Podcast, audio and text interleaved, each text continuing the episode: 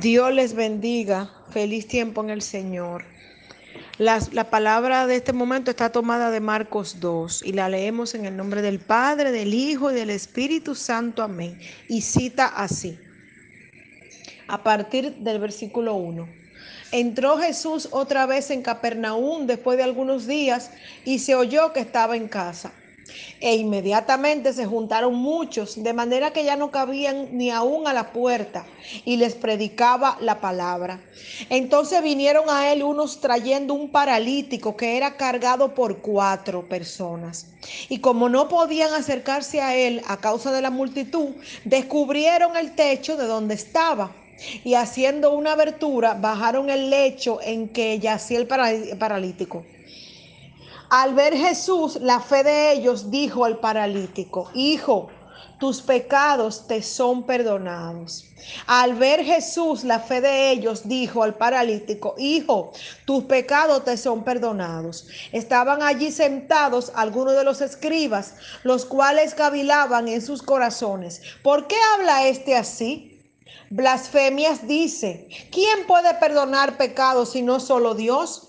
Y conociendo Jesús en su espíritu luego que cavilaban de esta manera dentro de sí mismos, les dijo, ¿por qué caviláis así en vuestros corazones? ¿Qué es más fácil, decir al paralítico, tus pecados te son perdonados o decirle, levántate, toma tu lecho y anda? Pues para que sepan que el Hijo del Hombre tiene potestad en la tierra para perdonar pecados, dijo el paralítico, a ti te digo, levántate toma tu lecho y vete a tu casa. Amén. Poderosa palabra del Señor en este tiempo. Mire cómo el Señor nos muestra que a Él lo mueve la fe. Que sin importar el escenario que, usted puede estar viviendo, la enfermedad, la dolencia, no hay nada imposible que el Señor no pueda hacer por ti y por tu circunstancia. Mira cómo dice aquí que a Jesús le llamó la atención, la fe de estas personas. Y en este tiempo el Señor te dice que Él puede sanar esa dolencia que tú tienes, que solo debes tener fe. Y en este momento el Señor te dice que esa circunstancia que tú estás viviendo, Él puede sanarla, que solo debes tener fe.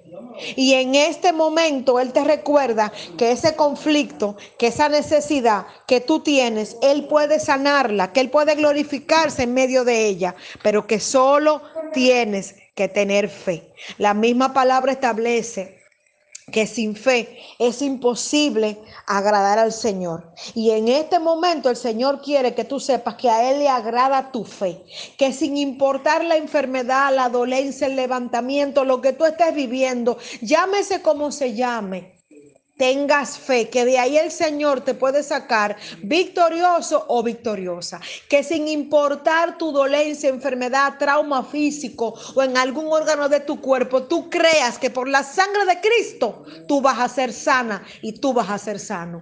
No le dé potestad la enfermedad en tu vida, no la asumas como tuya, porque Cristo murió en la cruz para darte vida y dártela en abundancia. Tienes que cambiar, mi hermano, mi hermana, el vocabulario a partir de hoy. Segunda de Corintios 4:13 dice, pero teniendo el mismo espíritu de fe, según lo que está escrito, creí, por lo tanto hablé.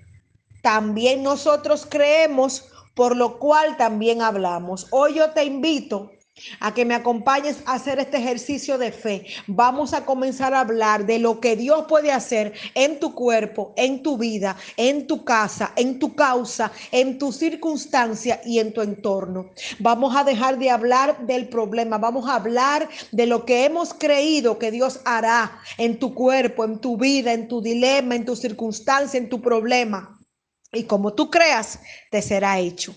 Y como tú pidas, Dios hará. En este día el Señor nos, nos, trae esta palabra para despertarnos y para recordarnos que tenemos que tener fe. Tan solo como un grano de mostaza, pero tenemos que creer que nada hay imposible para el Señor. No hay enfermedad que sea tan grande que Dios no pueda sanarla. No hay problema en tu vida tan grande que Dios no pueda resolverlo. No hay circunstancia que Jehová, no, que el Señor no pueda sanar en este día y en este tiempo. Jesús quiere hacer un milagro en tu vida, así como lo hizo con este paralítico. Y hoy el Señor te dice, levántate, toma tu lecho y anda.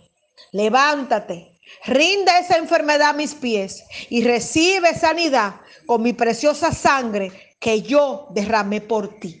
En el nombre precioso y poderoso de Cristo Jesús. Dios te bendiga, Dios te guarde, declárate sano, declárate sana, habla del milagro y de lo que tú has creído que Dios puede hacer en tu cuerpo, en tu vida, en tu casa, en tu hija, en tu hijo, en tu familia, en tu esposo, en tu esposa, en tu entorno, en tu trabajo, donde te mueves y vas a ver los milagros del Señor y vas a dar el testimonio. Prepárate que Dios te quiere sorprender con milagros de sanidad en cada área de tu vida. Dios te bendiga, Dios te guarde. Un abrazo grande en Cristo Jesús, que su sangre te cubra hoy y te sane y te liberte. En su nombre, amén y amén.